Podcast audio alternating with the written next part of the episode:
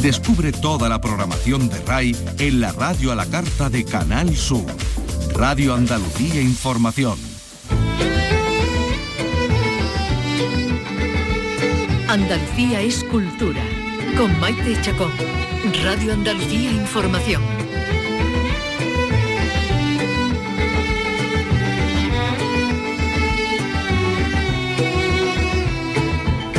Buenas tardes, bienvenidos a este programa, a este jueves con sabor un poco a lunes, o sí, un jueves con sabor a lunes, una semana rara para quien no haya trabajado ayer, por ejemplo, mucha gente que no trabajó ayer, eh, para los que hemos trabajado durante toda la semana, pues un jueves con sabor a jueves. Los jueves son fantásticos.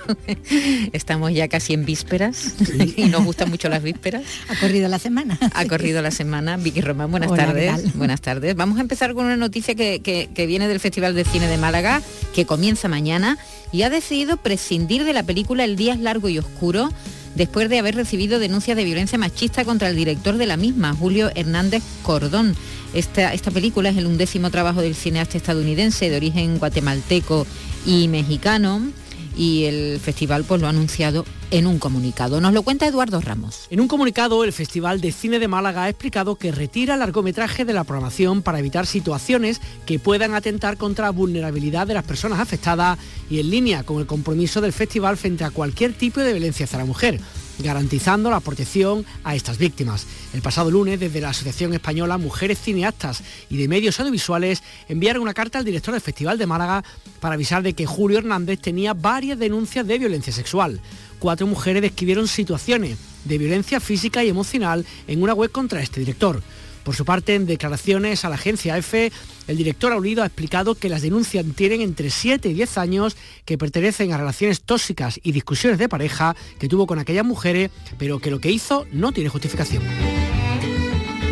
En fin, una película cancelada, un director que no va a poder estar presente.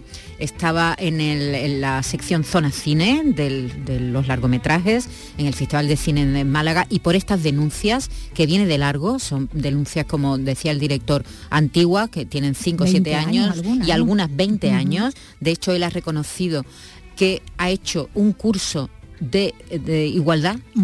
Eh, en, este, en este tiempo, no sé si obligado o, por decisión propia, para intentar, no sé, bueno, eso es lo que lo que ha contado el director. directora de cine incluso entre las sí, sí, sí, entre las que han sufrido, ¿no? Sí, eh, abusos y, agresiones. Así que eh, estas las primeras noticias que llegan de este festival, que al que le dedicaremos eh, buena parte de nuestro programa mm, mm, mañana. Y bueno, tenemos también una noticia, porque el grupo Califato 3x4 publica hoy Esclavo de la Libertad.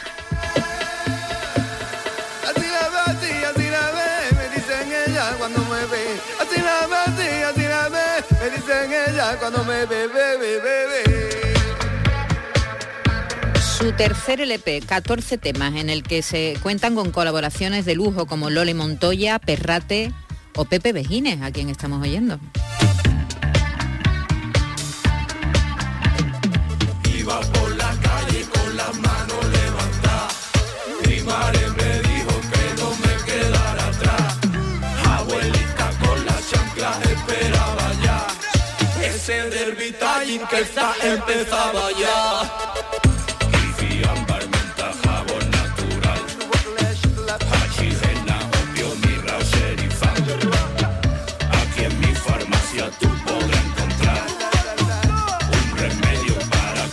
Cualquier mal.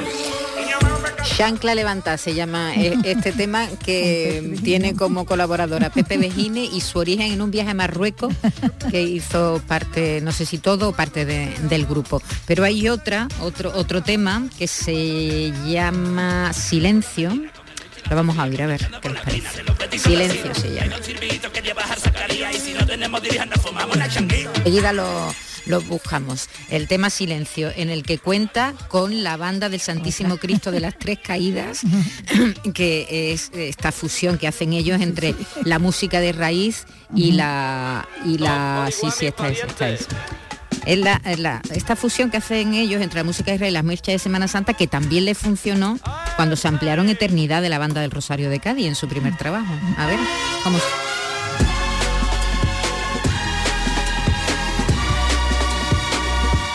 Amanda.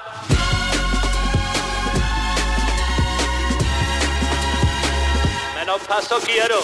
Niño pica al izquierdo. Poquito a poco, ¿eh? Hombre, qué bonito, qué categoría, niño. Vamos a andar como anda los pasos en Triana.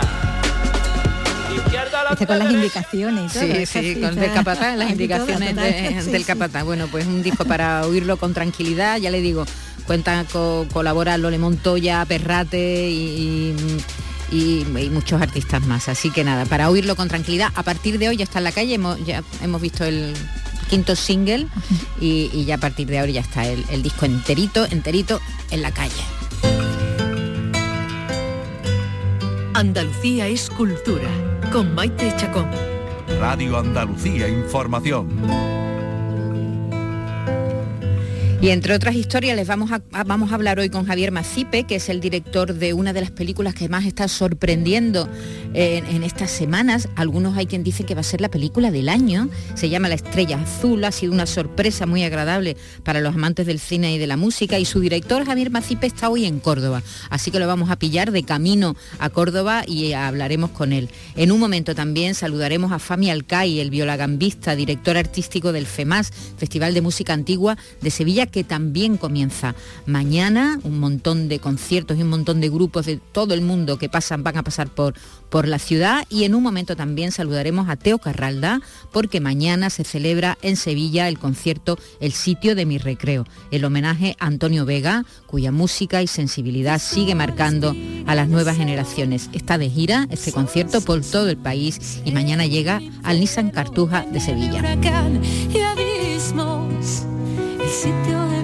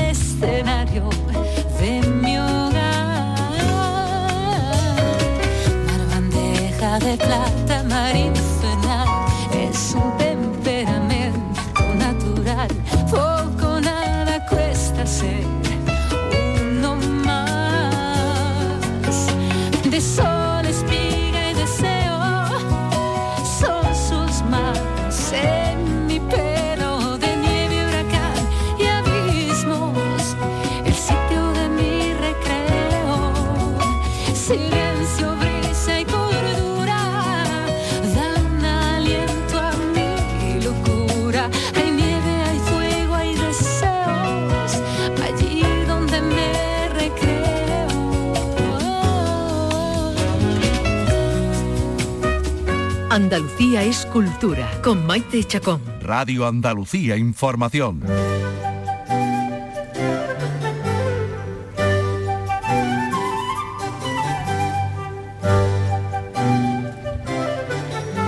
Como ya les contamos, el Festival de Música Antigua de Sevilla comienza mañana superando los 40 años. El año pasado se celebró la edición número 40 y ya estamos en la edición número 41. Se dice pronto, ¿eh? Un festival tan consolidado por el que han pasado tantos grandes artistas de, este, este género musical que tiene tantos además adeptos. Vamos a hablar con, con su director artístico, con Fami Alcai, el violagambista. Hola, buenas tardes, Fami. Hola Maite, ¿qué tal? ¿Cómo estamos? Muy bien, estupendamente, ya deseando que, que arranque mañana un festival que parece mentira, Fami, 41 años, ¿eh? se dice sí, sí, pronto, se dice pronto. Se dice pronto, exactamente. 41 años para un festival de música antigua en España, que es un, bueno, es un grandísimo logro y es un triunfo, ¿no? Porque muchas veces eh, te dicen, bueno, oye, pero qué bien que va el festival y tal. Digo, sí, sí, o sea, probablemente eh, hemos conseguido muchos logros en los últimos años, el festival ha crecido mucho y tiene mucha presencia y tal, pero yo creo que de las cosas más importantes es que tenemos 41 años. Eh, ¿Qué está pasando con la música barroca, con la música antigua? Eh, eh, ¿Está viendo ahora mismo un resurgimiento o, o es una sensación que tengo o no? ¿O, o se mantiene eh, la cantidad de agrupaciones que se dedican a este tipo de música? Bueno, yo creo que nosotros aquí en España, tú sabes, siempre llegamos un poquito más tarde de lo que se suele llegar en Europa a ese tipo de, de movimientos artísticos. Pero eh, es verdad que, a ver, el gran boom del- de la música antigua, podríamos decir que en Europa fue como en los 70, 80 y tal. Aquí en España, pues está siendo mm, ahora mismo, ¿no? O sea que si echamos un poquito eh, la mirada atrás y vemos qué es lo que estaba pasando hace 20 años, pues había muy poquito aquí en España, ¿eh? tanto a nivel de festivales como a nivel de, de músicos, de posibilidades, digamos, también para los músicos y tal. Y ahora mismo, pues, eh, aquí en Sevilla ya hay muchos grupos eh, fantásticos que funcionan muy bien y que hacen un tejido, digamos, eh, de, de- de música antigua bastante potente. Y no ya solo aquí en Sevilla, te vas a Madrid o a Barcelona, hay escuelas, hay muchísima gente joven. Yo me acuerdo cuando yo empecé con la viola da gamba, eh, nadie sabía lo que era una viola da gamba. Y, y, de hecho, cuando yo entré en el conservatorio era el primer año que se daba oficialmente la viola da gamba en España. Es verdad que estoy hablando hace ya 30 años de eso, pero que digamos que no había, no existía casi la, la música antigua, cuando ya en Europa el camino ya estaba hecho, ¿no? Entonces, bueno, yo creo que estamos viviendo un momento bastante dulce, yo creo que estamos en un momento muy fuerte, con muchísima presencia, con que, bueno, que ya nadie se sorprende de que tú digas viola da gamba y te pregunten como antiguamente, ¿eso qué es? ¿Sabes? O sea, entonces, bueno, yo creo que sí, que estamos viviendo un momento bastante bonito, ¿sí? ¿Qué destacarías de, de la programación del FEMAS de este año, Fami? Uy, esa pregunta es muy difícil. Tú sabes, cuando programas un festival con tanto cariño y tanto amor y, piensas te piensas las cosas 300 veces hasta decidir si tirar por un sitio o por otro, la verdad que es complicado resaltar cosas. Yo, a mí me gustaría, vamos, siempre me gusta definirlo como un festival muy completo y que siempre está muy bien compensado, siempre se intenta que, digamos, que tenga, eh, digamos, un equilibrio desde el principio hasta el final. Y eh, bueno, pero si hay que resaltar al- algunos momentos, algunos hitos así claves del festival, yo diría que evidentemente mañana la inauguración es uno de los días eh, más importantes del festival, que hacemos con un grupo bastante reconocido en Europa, se llama La Fonte Música, hacemos madrigales de Monteverdi, que bueno, que es una música exquisita y con, con ello se abre un poco el telón y estamos todos ya deseando, ¿no? Ese eh, pistoletazo de, de salida, ¿no? Después hay dos conciertos muy importantes que son eh, eh, dos proyectos que se hacen en colaboración, en sinergia con el eh, Teatro de la Maestranza. Eh, uno es el Requiem de Mozart, que se hará el día 12 de marzo. Y El Domingo de Ramos, No, no, ese es anterior. Ese- después, ah. voy por- después voy al otro. Ah, eso, eso. Eso es música eterna, eh, dirigido por Teodor Con- eh, por el señor Teodor Currensis y que hacemos el Requiem de Mozart, que eso bueno es un sueño del Festival de Música Antigua tener ese obrón ¿no? a ese nivel y tal. Eso es gracias un poco a esa sinergia que te comentaba antes con el con el Teatro de la Maestranza, ¿no? Y la clausura del Eso, Domingo de eso. Ramos. Exactamente, que eso es, eh, haremos el Mesías de, de de Händel Händel. y que bueno, el año pasado apostamos, digamos, con eh, todos un poquito asustados a ver lo que pasaba eh, de eso de programar un domingo de Ramos y tal, y bueno, la verdad que fue tan, eh, tan bien que creo que lo vamos a instaurar así ya para, para los restos en el festival. ¿no? Ajá, eh, no, no compite contra, contra el Domingo de Ramos, sino que hay, hay, que hay, No, hay gente para todo, ¿verdad? Hay gente para llenar un teatro y claro. para disfrutar de, del último día, ¿no? Está Exactamente. claro. Además tú piensas una cosa que es una cuestión eh, complementaria, porque siempre el festival ha tenido una cierta vocación, vamos a decirlo, o sea, no, no es que sea el 100% de la programación, pero sí que hemos tenido, digamos, una línea que siempre se ha trabajado sobre temas pasionales, Entonces, eh, estamos hablando del Mesías de Händel, que tiene mucho, mucha relación, digamos, evidentemente no la temática central del oratorio, pero sí es verdad que esa obra en, el, eh, en su momento se pensaba justamente para antes de lo que era la, la Semana Santa. Entonces, bueno, estamos en una cosa que está en el contexto.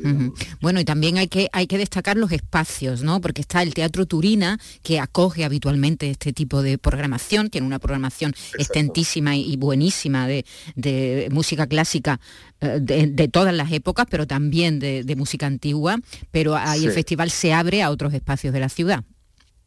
Exactamente. Nosotros normalmente lo que es el centro neurálgico de- del festival eh, rodea lo que es el, eh, el espacio Turina, pero además, bueno, pues este año vamos a tener a, vamos a tener el Alcázar, vamos a tener la iglesia de San Luis de los Franceses, el Teatro de la Maestranza, vamos a tener un concierto también en la calle y también mapping que vamos a hacer eh, en la Torre del Oro. O sea que bueno, vamos, a estar bastante repartidos por la ciudad. Bueno, y lo importante de estar 40, más de 40 años haciendo un festival es que haces el público, ¿no? Y, y es verdad que, que cuando, bueno, ahí está la Orquesta Barroca de Sevilla, que ayer tuvo un llenazo, como siempre, en el espacio Turina, como siempre que actúa, ¿no? Es decir, que, que, que después de tanto tiempo se va haciendo un público ya experto, Fami. Sí, sí, sí, sí, evidentemente. Vamos, yo creo que eso lo sabe cualquier persona que, ha- que haya gestionado un poquito la cultura, ¿no? O sea, que al final eh, cualquier cosa, o sea, hasta la cosa más pop, digamos, y más sencilla para vender y para mover, necesita un cierto tiempo, digamos, para consolidarse, para hacer un público y tal. Y nosotros la verdad que, que bueno, tenemos un público súper fiel, o sea, que no, no nos podemos quejar, o sea, que el el año pasado eh, no me acuerdo exactamente del número, pero no sé si era que estábamos cerca del 85% de, de, de aforo, ¿no? O sea que eso es un, es un grandísimo triunfo, ¿no? Y yo creo que este año también estaremos por esos números, ¿sabes? si no más, ¿eh? Eh, Fami, y ahora supongo que después de tanto tiempo será muy fácil eh, levantar un teléfono y que una agrupación de fuera de España mm, venga a Sevilla, ¿no? Bueno, ya en el caso del festival ya no hace falta ni levantar el teléfono. Ya ellos se ponen en contacto, ¿no? claro, claro, claro. Mira, eso, eso fue una pelea durante muchos, muchos años de meter al festival dentro de lo que era el circuito de las grandes compañías, ¿no? Porque claro, mm, eh, nosotros, bueno, eh, tenemos la fortuna de vivir en una ciudad fantástica, maravillosa y tal, pero geográficamente eh, estamos muy alejados de lo que es el centro neurálgico, donde funciona todo lo que es la tradición clásica, vamos a decirla, ¿no? Entonces, pues, eh, claro, eso costó hasta que realmente el festival se posicionara, fuera evidentemente el mejor festival de, España y que tuviera unos recursos, digamos, que podía invitar a ese tipo de formaciones. Entonces, ahora ya cualquier grupo que está girando y que está girando por esa fecha, no ya solo girando en España, sino girando en Europa, piensa en el Festival de Música Antigua de Sevilla para ser parte de, la gira. Y la verdad que eso te hace las cosas mucho más sencillas. O sea, ya te digo que yo mm, me acuerdo hace probablemente 10 años traer a una agrupación con un gran renombre y que yo qué sé, por ejemplo, tipo La Pasión San Mateo, ¿no? O sea, que, es una cosa, era casi imposible traerlo aquí en Sevilla, porque es una cosa que se programaba y los grupos decían, bueno, pero si yo tengo una gira entre Berlín, París, Hamburgo, Milán, ¿sabes? Pues al final, ahora vete a Sevilla, no conoces el festival, ¿sabes? Entonces, muchas veces estaba como, estábamos fuera del, del radio, digamos, de acción, ¿no? Y ahora mismo, eh, nada más que empiezan a montar la gira, ya piensan en el festival. Y la verdad que eso es fantástico, ¿no? Bueno, también tenemos que animar a gente que nunca haya ido a un concierto de este tipo y que parece que uno le da reparo y dice, bueno, yo no sé qué me voy a encontrar, ¿no? A- Hay que atraer a- también a nuevos públicos, ¿no? Que, que se acerquen, que, que, que van a disfrutar, porque la mayoría de los músicos, y no todos, los músicos, sois muy virtuosos. Es que es, que es una. Es, es verdad, uno se acerca a un tipo de, de, de concierto de este tipo y se queda muy sorprendida del, del virtuosismo, ¿no? Sobre todo para gente que habitualmente vamos a, a otros tipos de música, ¿no? Sí, a ver, también, mira, la música antigua tiene una cosa que es bastante positiva en ese aspecto, que es una música, vamos a decir, más amable para la, la persona que viene por primera vez. Mm. Eh, porque, bueno, es una música más sencilla de escuchar. No, no estamos hablando de obras ya mm, eh, de un nivel de desarrollo armónico y de un lenguaje. Ay, ¿se ha cortado la Eh, comunicación? Ah, no. No, no, que, que se ha cortado un momento la ¿Me escucha, comunicación. Sí, sí, pero te oímos bien, sí, Ah. Fami. Vale, vale. Que, que te decía que, por ejemplo, yo qué sé, o sea, si, eh, yo entiendo que una persona, por ejemplo, que no tiene contacto con, con la música clásica o la música, por- al fin y al cabo la antigua es una parte de la clásica, ¿no? Entonces, pues, eh, yo qué sé, igual si va de primera a escuchar un concierto de Wagner, pues probablemente lo va a tener más complicado. O no sé, una sinfonía de Mahler, pues le va a resultar más difícil entender lo que, lo que está pasando, ¿no? Pero en la música antigua mm, es una música que, que es mucho más sencilla para el oído. Y yo la verdad que la experiencia que tenemos es que toda la gente que va por primera vez se sorprende de que parece que es un lenguaje que ha escuchado de, de toda la vida. Sí, ¿no? O sea, yo siempre pongo el mismo ejemplo. O sea, si tú escuchas la- las cuatro estaciones de Vivaldi, es imposible que no te guste. Es absolutamente imposible que no te guste. Además, de hecho, si te fijas en muchos de los eh, de los anuncios, de las películas, se recurre a la música barroca, ¿sabes? Va- Porque es una cosa que es clásica, ¿sabes? Pero que es mucho más sencilla para el oído. Eh, tenéis varias colaboraciones con el Centro Nacional de Difusión Musical, ¿verdad? Sí, a ver, eso es un trabajo que llevamos haciendo ya desde hace mucho tiempo, porque el Centro Nacional de Difusión Musical, pues una, yo diría que su principal vocación era como recuperar, el, eh, es como re- recuperar el patrimonio eh, español antiguo y también apoyar a los grupos españoles. Y evidentemente el Festival de Música Antigua de Sevilla pues tenía que estar, tenía que estar ahí. Entonces, pues ya desde hace más de 10 años estamos trabajando juntos y estamos movilizando un poquito también el, tejido, digamos, de, la música antigua española y apoyando mucho a lo que son los, los jóvenes intérpretes, ¿no? Porque, eh, como te comentaba al principio de la entrevista, eh, hace 10 años era muy difícil realmente para un grupo español, digamos, tener presencia en los festivales. Y yo creo que nosotros, aquí en, en el FEMA, fuimos de los primeros festivales que empezó a apostar por, por los grupos españoles. O sea, que, que, bueno, que seguimos trabajando en esa línea y evidentemente manteniendo la colaboración con el, con el CNDM. Y si se quieren sorprender con un... Si me deja, Fami, que, que yo diga un- una cosita así, eh, que Sí, vayan claro. a ver al contratenor Sensic, ¿no? A Max Emanuel Bueno, claro, sí, sí, sí, sí. Tenemos, este año tenemos dos contratenores que son ahora mismo el top así a nivel eh, mundial. Uno es eh, justamente Sensic, Sensic. y el otro es Valer Sabadús, que lo tendremos, no me acuerdo ahora de la fecha, perdona, pero que, que se puede, vamos, se puede ver en la página web del, del FEMAS. Y eh, bueno, que la verdad que son ahora mismo, pues no sé, la, son las rosalías, digamos, de, de la música antigua. ¿no? Sí, ya, ya tuvimos el aperitivo con Mariño la semana pasada, ¿eh?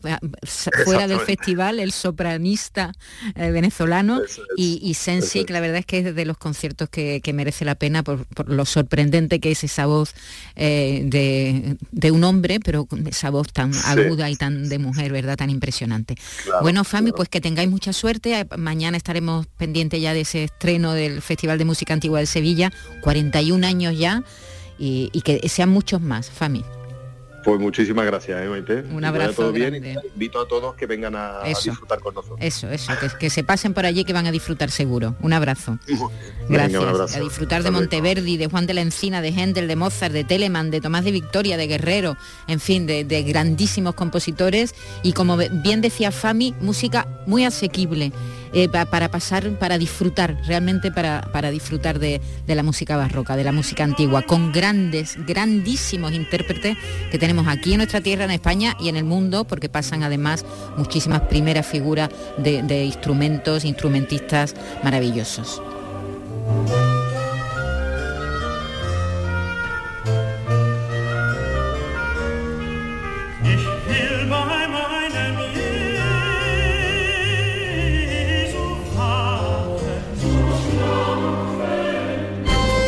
Andalucía es cultura, con Maite Chacón. Radio Andalucía Información.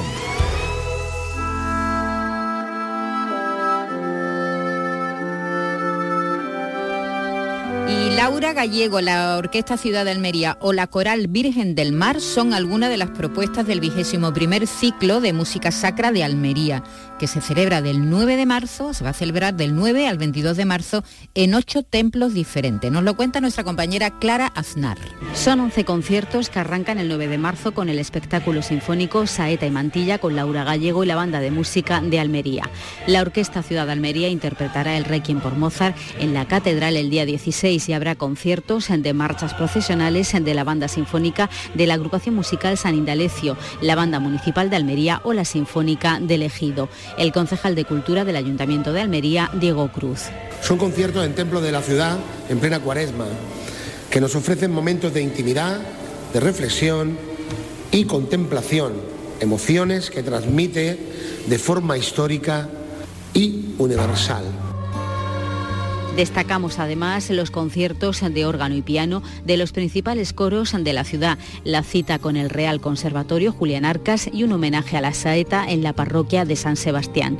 Todos los conciertos son con entrada libre, menos el inaugural el día 9 de marzo.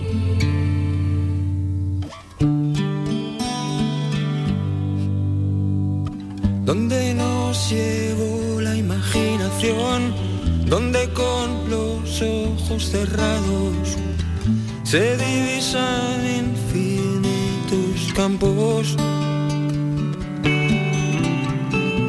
donde se creó la primera luz, germinó la semilla del cielo azul. Volveré a ese lugar donde nací de sol, espiga y deseo. Son sus manos en mi pelo, de nieve, huracán y abismos, el sitio de mi recreo. El sitio de mi recreo es una canción que Antonio Vega compuso en el año 1992 y que enseguida tuvo un éxito impresionante. Y es una canción que perdura, que está ahí todavía con nosotros. Y también es la canción que da al título a un homenaje que se le está rindiendo al cantautor a Antonio Vega por toda España.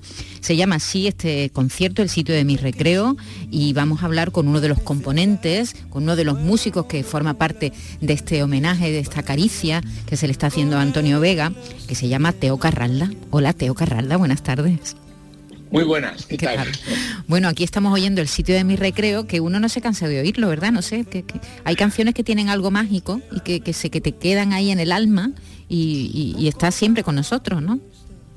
Bueno, es que esto es una, joder, una de las canciones brutales, brutales, yo creo, Antonio, ¿no? Son una mezcla de texto y texto y música increíble. Bueno, habéis elegido esta canción para dar título a este homenaje, que cómo Sí. está, cómo está yendo, Teo, porque ya eh, habéis hecho varios en algunos lugares de, de España, de nuestro país, ¿cómo está yendo?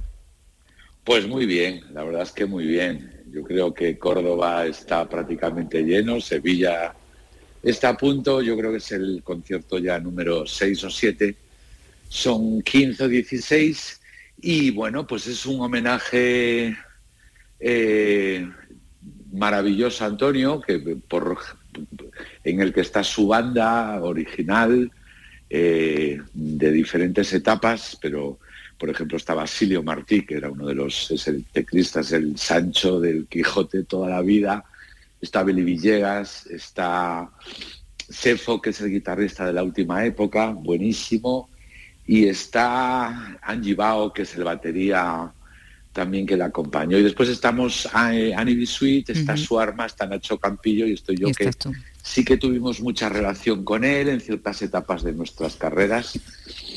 Y es muy emocional la gira, yo creo, muy emocional, por muy, muy em- emocionante para nosotros, por, por todo lo que significa Antonio, por toda la, toda la, la idiosincrasia del personaje y todo un poco lo, el mito de Antonio Vega, ¿no? que es una cosa tremenda. Bueno, claro, la relación, eh, es que cuando triunfaba cómplice, cuando triunfabas tú con tu grupo y con tus proyectos musicales, también estaba él, es decir, que habéis compartido, supongo que muchas historias, ¿no? Muchos encuentros, Uf, muchos muchísimas, escenarios, muchos... Muchísimas en una carrera que no tiene nada que ver con las carreras de ahora, ¿no? Que son como mucho más superficiales y, y más telegénicas, ¿no? Yo creo que aquel momento, desde los primeros momentos que yo conocí a Antonio, pues eh, la música era diferente, el entorno, la soledad, eh, los miedos, eh, los locales de ensayo y pocas luces y poca televisión, por lo menos después ya sí, pero quiero decir que eran contextos muy diferentes a los que ahora, pero que yo creo que llenaban muchísimo más, o por lo menos eran bastante más profundos, yo creo. Todo eso está dentro de la gira, yo creo. Bueno, y, carreras más sí, sí, eh, y, carreras más largas también, porque ahora es verdad que hay carreras tan efímeras que pueden durar una canción. Siempre ha habido eh, eh, grupos, bandas y artistas de una sola canción, pero es que ahora hay, mm, es que ahora hay muchos. Bueno, yo, yo no quiero poner a parir lo de ahora. No, claro que no. Pero vamos, tú lo has dicho, ¿eh? no lo he dicho yo, lo has dicho tú. o sea que... Bueno, has, ha costado mucho, eh, porque claro, sois personas que cada uno tiene su carrera, cada uno tiene su historia, eh, encontraros y poneros de acuerdo para estar juntos en esta, en esta serie de conciertos. ¿Ha costado mucho, Teo? Eh, bueno, yo en Córdoba, por ejemplo, pasa una cosa. Yo en Córdoba tengo que irme un poco rápido, quiero decir Viene Cira también, que Cira es una cantautora extremeña maravillosa, admiradora, y de Antonio, tremenda. Y yo voy a adelantar, tenemos ya un show establecido, pero yo en Córdoba, por ejemplo, tengo que adelantar un poco mi parte porque tengo un concierto en Puerto Llano con mi grupo y tengo que salir zumbando. Pero ese, esto y el primero de la gira, que su arma no pudo estar, y estuvo, sí que estuvo también Cira ahí, es las únicas eh, los únicos un poco problemas de agenda que hemos tenido.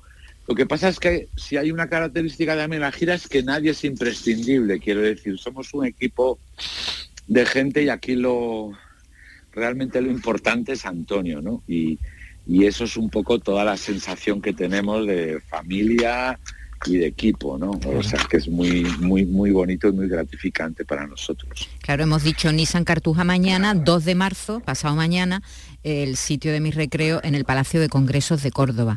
¿Y, por Andalucía vais a estar en otros sitios, Teo?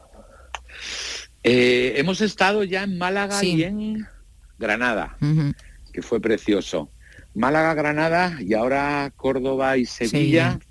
Y yo creo que ya no tocamos más Andalucía, yo creo que son esas cuatro, porque después vamos a Bilbao, Zaragoza, hemos estado en, mi ciudad también, en Vigo, y bueno, pues, pues, pues ahí estamos, ahí estamos pasándolo realmente bien. Es como una especie de terapia para nosotros, es muy, muy gratificante. Bueno, es también volver un poco la vista atrás, ¿no? Porque son canciones que ya tienen algunas décadas y, eh, tiene que ser como volver a encontraros en ese momento, ¿no? Porque una canción siempre te evoca, son tan evoca la música es tan evocadora, ¿no? Que te sitúa también en un momento, supongo, también de tu propia vida, ¿no?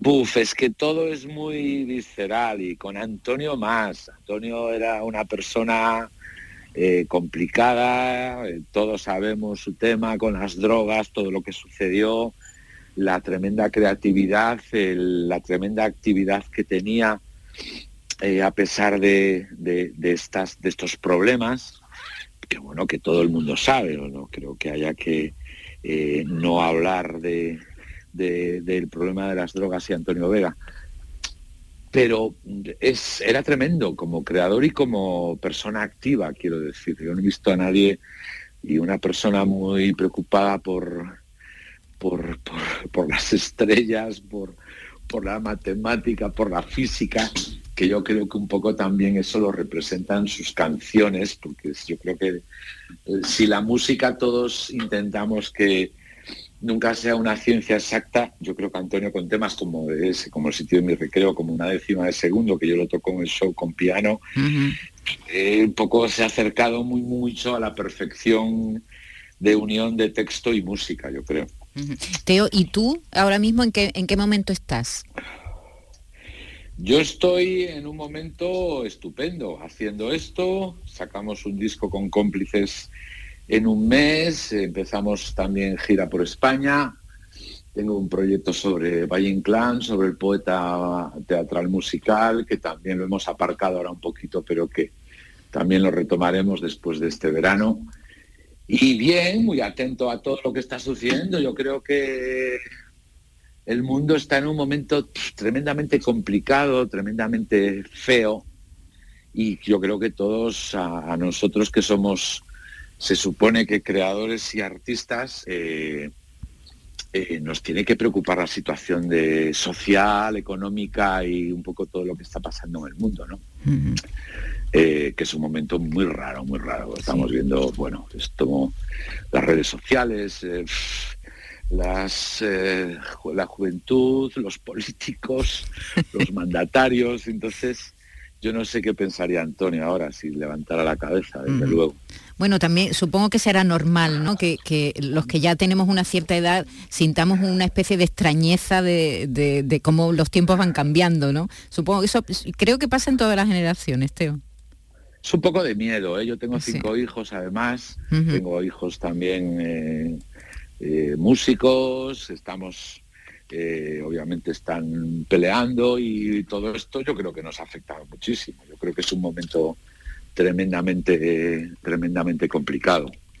Pero vamos a ver, a ver si, si todo. Porque al final la música también yo creo que es una manera de manifestar todo lo que te rodea, ¿no? Excepto eh, algunos otros estilos, por ejemplo el reggaetón, que lo único que habla es de sexo y de y de y de fiesta, ¿no? Pero bueno, sigue habiendo cantantes y grupos muy preocupados que, o por lo menos que consiguen hacer de una situación eh, normal eh, arte, ¿no? Que es un poco lo que tenían los Beatles y lo que tenía Bob Dylan y lo que tenían los grandes autores de, estas últimas décadas, ¿no? Bueno, tenéis la suerte de poder comunicaros a través de, la música, ¿no? Y contar. Claro, y contar. claro eso es muy importante para vosotros. La, música es un medio fantástico de comunicación, y siempre lo ha sido y nosotros tenemos que hablar, nuestro nuevo álbum se llama Terra y sí mm. que tiene ciertas canciones que hablan un poco de muchas cosas que ahora mismo están pasando y que nos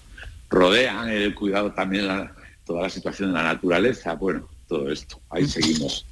Muy bien, pues Teo Cardalda, que mañana estará aquí en Sevilla y pasado mañana en Córdoba con este homenaje, con esta caricia a, su bueno, a su amigo también, ¿no? A, Antonio Vega. tremendamente amigo. Tremendamente amigo y compañero de, de tantas historias. Así que un, un homenaje seguro emotivo para tanta gente de distintas generaciones, además.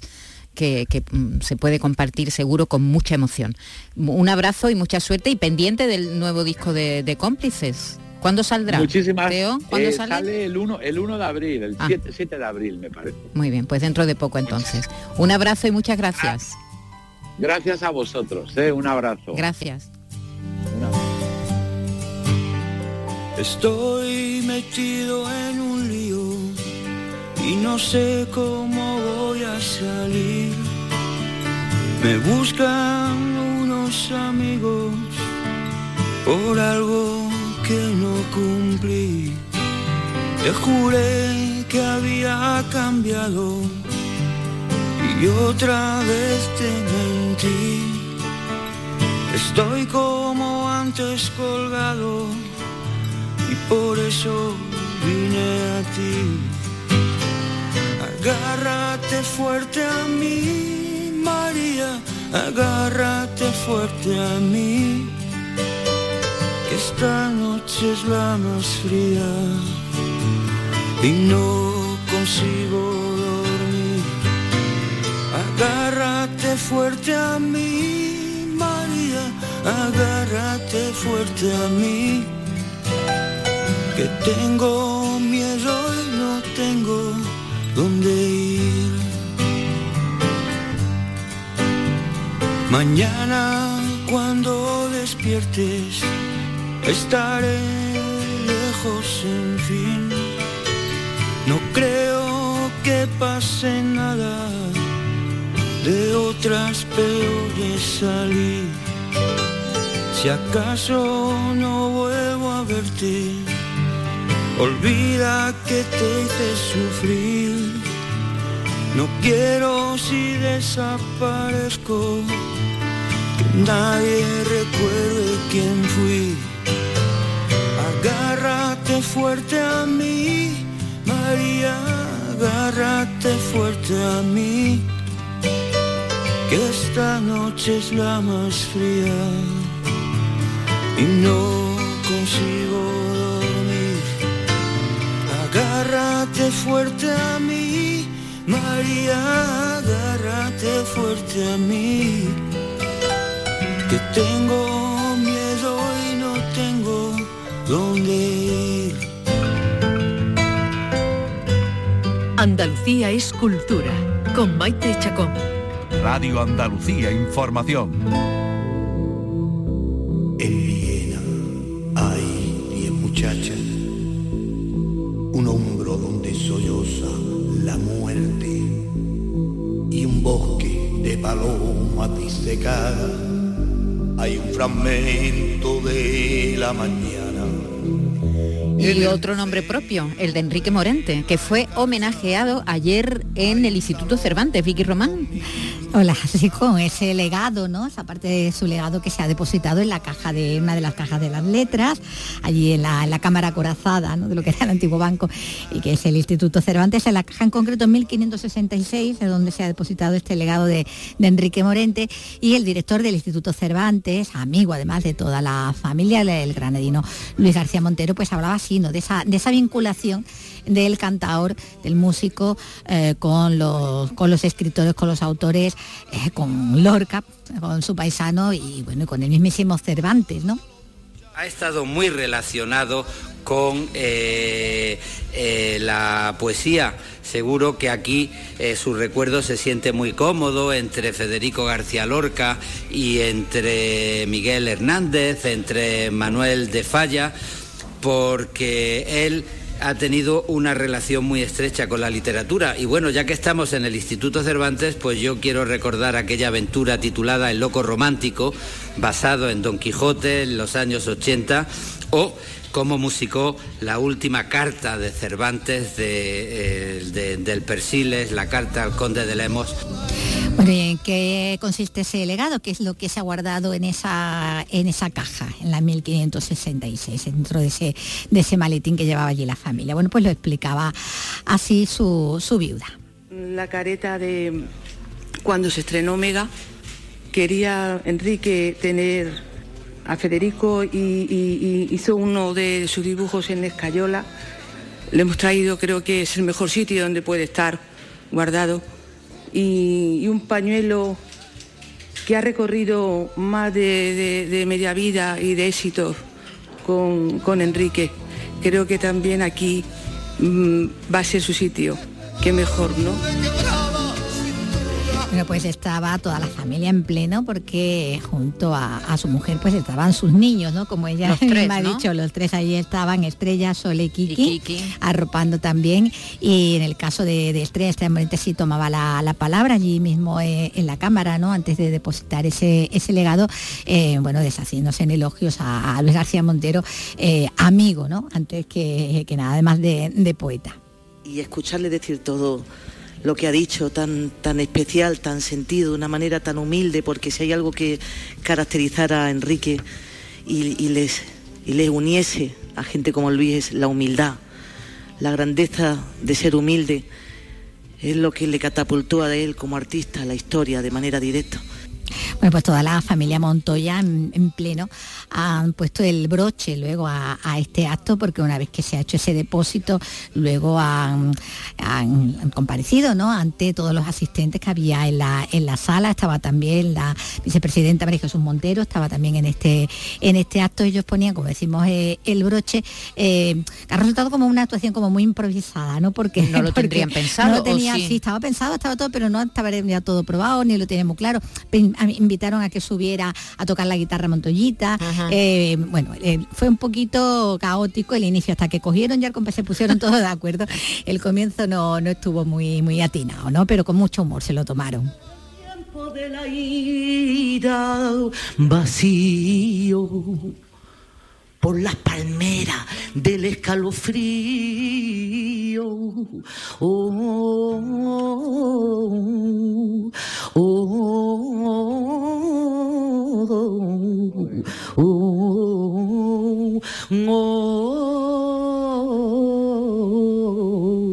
oh, no se puede cantar. Gracias.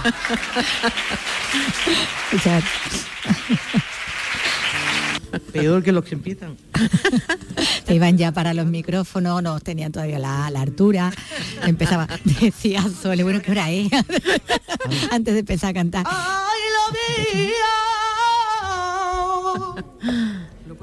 ¡Ay, mi vida! ¡Que se me va! Ya, ahora ya, Sí, ahora han cogido ya, sí, sí. el caminito. Sí, sí, luego hay otro momentito, antes, pero vamos. Ahí sí, sí, bueno, es el broche, como decimos, a, a un lo que era el acto, ¿no? Que había terminado con un recital, un recital en el que, eh, bueno, pues habían participado eh, leyendo como lee y como recita eh, una de las letras de, de Enrique Morente, en este caso José Sacristán, que lo que lo bordó, eh, cantando Carmen Linares también, contaron también con, con Pepe Habichuela, bueno y aquí está Kiki, Kiki Morente recogiendo el testigo en esta actuación, como decimos, coral de toda la familia, hijos y esposa, eh, con la que se ponía, bueno, pues eh, el punto final a ese acto en el Instituto Cervantes.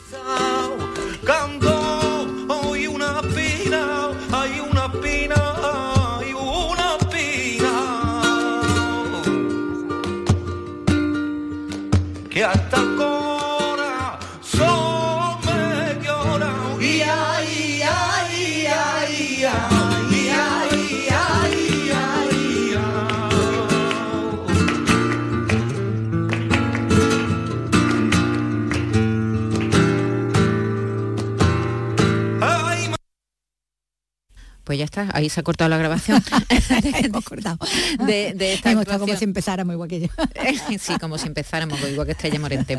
Que, que muy bien, ¿no? Que Sí, hombre, eh, ha sido hombre, también bonito. han reconocido eh, como tantos y tantos flamencos, la divulgación que, que hizo de los poetas. Es decir, que eso es así. Muchísimos flamencos han cantado a, Mm, a los a poetas música, puesto- y, y eso ha, ha- servido también para bueno para divulgar la obra de los poetas eso está, está claro no entre el flamenco ayer precisamente le dedicábamos el programa a los flamencos y a Lorca y Morente pues que tenía tuvo un papel muy principal ¿no? en, en la difusión de, de Lorca. Bueno seguimos en Granada que está siendo una de las capitales andaluzas en las que el puente de Andalucía está teniendo más impacto turístico. La Alhambra cierra el febrero con más visitantes de su serie histórica.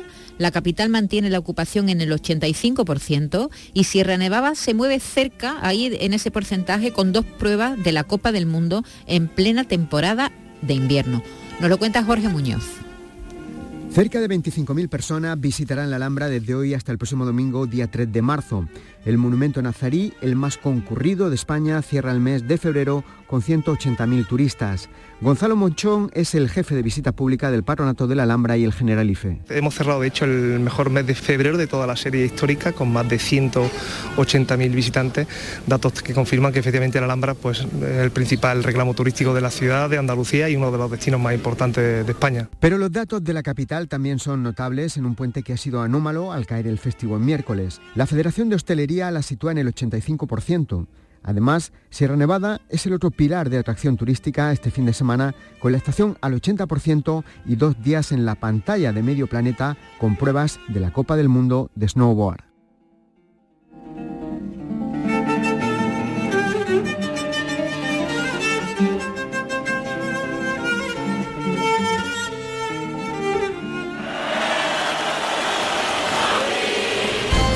Andalucía es cultura, con Maite Chacón. Radio Andalucía Información.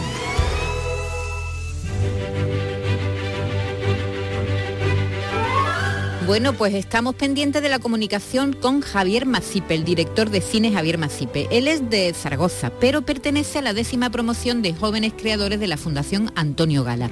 Y esta tarde va a dar un coloquio en los cines El Tablero de Córdoba tras la proyección de su película La Estrella Azul en un pase especial dentro de un proyecto que se llama Viridiana. Todo esto va a comenzar a las 8 de la tarde.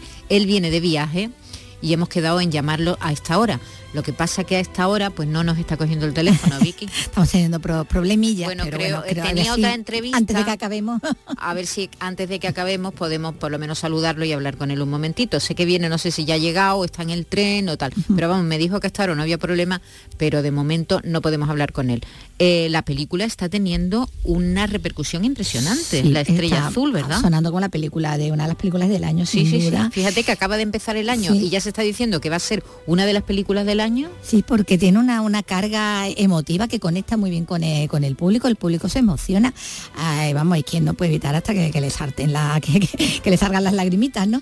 Con esta historia, mm, bueno, basada en una historia real, ¿no? La de Mauricio Aznar, ese cantante eh, del grupo Más Birra, ese grupo zaragozano, eh, fallecido muy joven y que, bueno, pues se fue de, de viaje a, un viaje interior, ¿no? Sí, el que sí, sí. hizo. Interior y eh, exterior y también. exterior, sí, porque se fue a- por Latinoamérica, por Argentina, iba buscando, siendo la pista de Atahualpa Yupanqui, porque la- los miraba y bueno, y entra en conexión pues con esa música de raíz, de folclore. Conoce de una familia de música, de músicos pobres. populares, claro, sí, sí, pobres sí, y- que tampoco están pasando por el mejor por momento, como le está pasando a él, ¿no? Tiene problemas con, con, con las- con algunas adicciones y bueno, allí con su bici, con su bici y con la guitarra a- al hombro, como la ha inmortalizado además el hermano de- del director de esta, de esta película, que es artista, artista plástico, lo mismo que, que, bueno que el propio Masipe ha estado en la Fundación Antonio Gala, era de las primeras promociones, de ahí esa conexión con, con Con Córdoba, Córdoba, y que esté hoy por allí.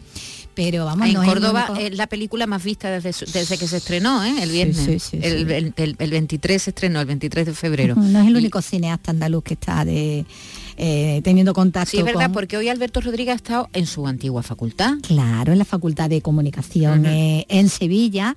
Ha participado a mediodía en un acto con los estudiantes de la Facultad de la Universidad de, de Sevilla. Es en el evento Las claves del cine de Alberto Rodríguez que ha organizado ASECAN, la Fundación ESGAE y la Facultad de, de Comunicación.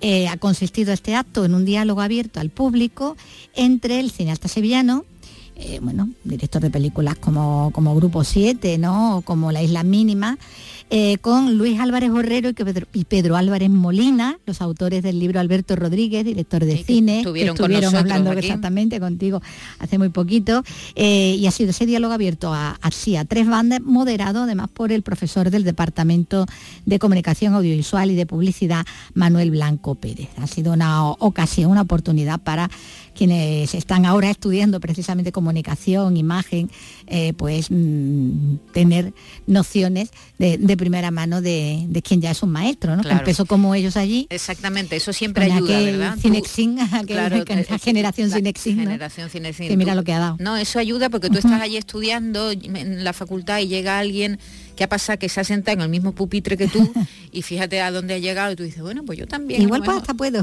Claro, igual lo puedo intentar por lo menos, ¿no? Igual lo puedo intentar. Así que bueno, dos, son clases prácticas. Dos encuentros, uno que ha tenido lugar esta mañana en la Facultad de Comunicación con Alberto Rodríguez, el cineasta sevillano, y otro que va a tener lugar a las 8 de la tarde con Javier Macipe, el director de, de esta película, La Estrella Azul, que cuenta la historia pues, de Mauricio Aznar, nacido en el año 1964 y fallecido en el año 2000.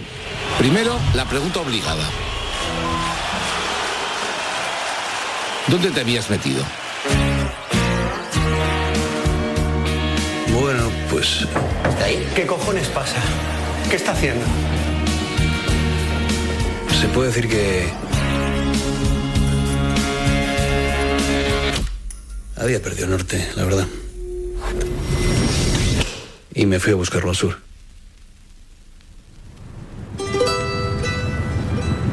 Siempre me han emocionado. Yupanqui, Mercedes Sosa. Yo tenía que conocer eh, su paisaje. Sobre todo el paisaje humano. ¿no? ¿Don Carlos?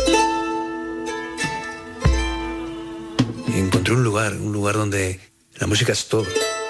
Es como, como la fuerza, ¿no? En la guerra de las galaxias. Y ahí recordé, porque yo de niño soñé con cantar.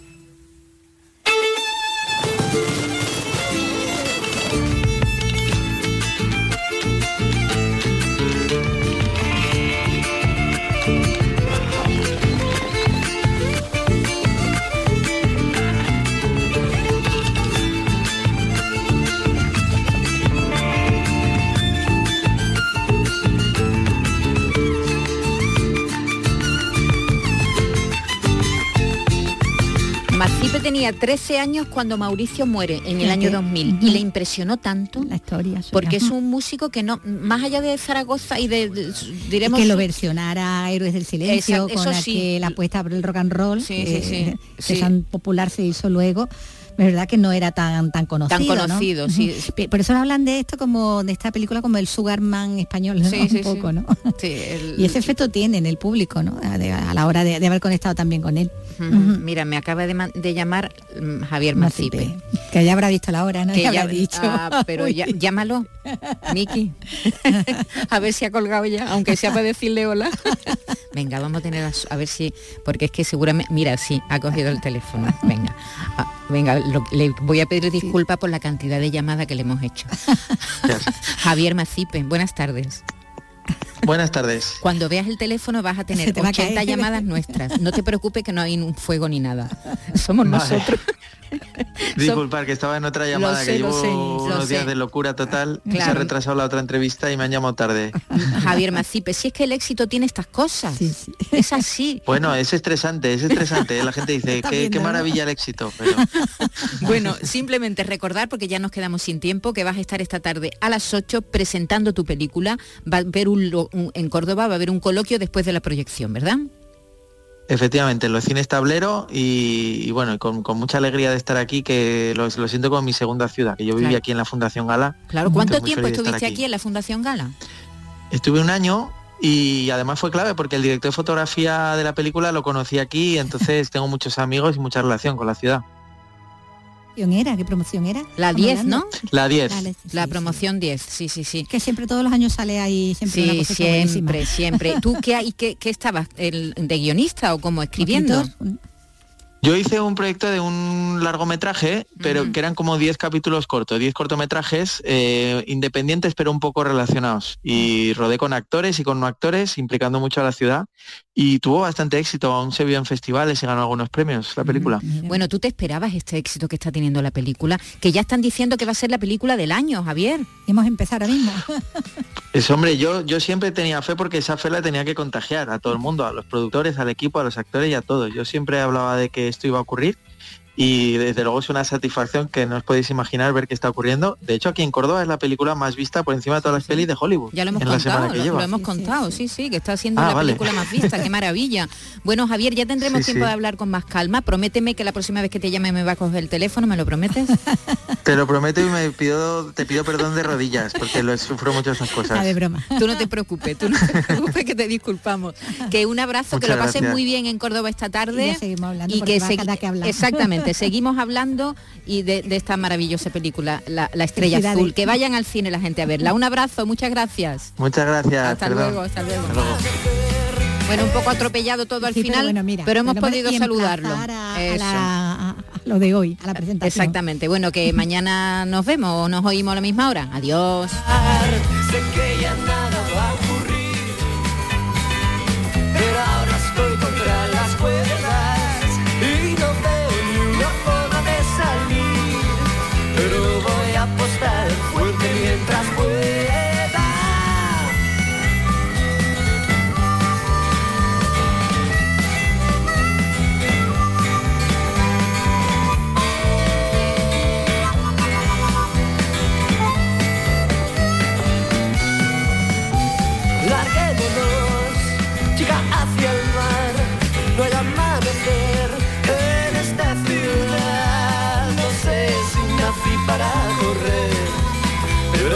quizás sí que nací para apostar.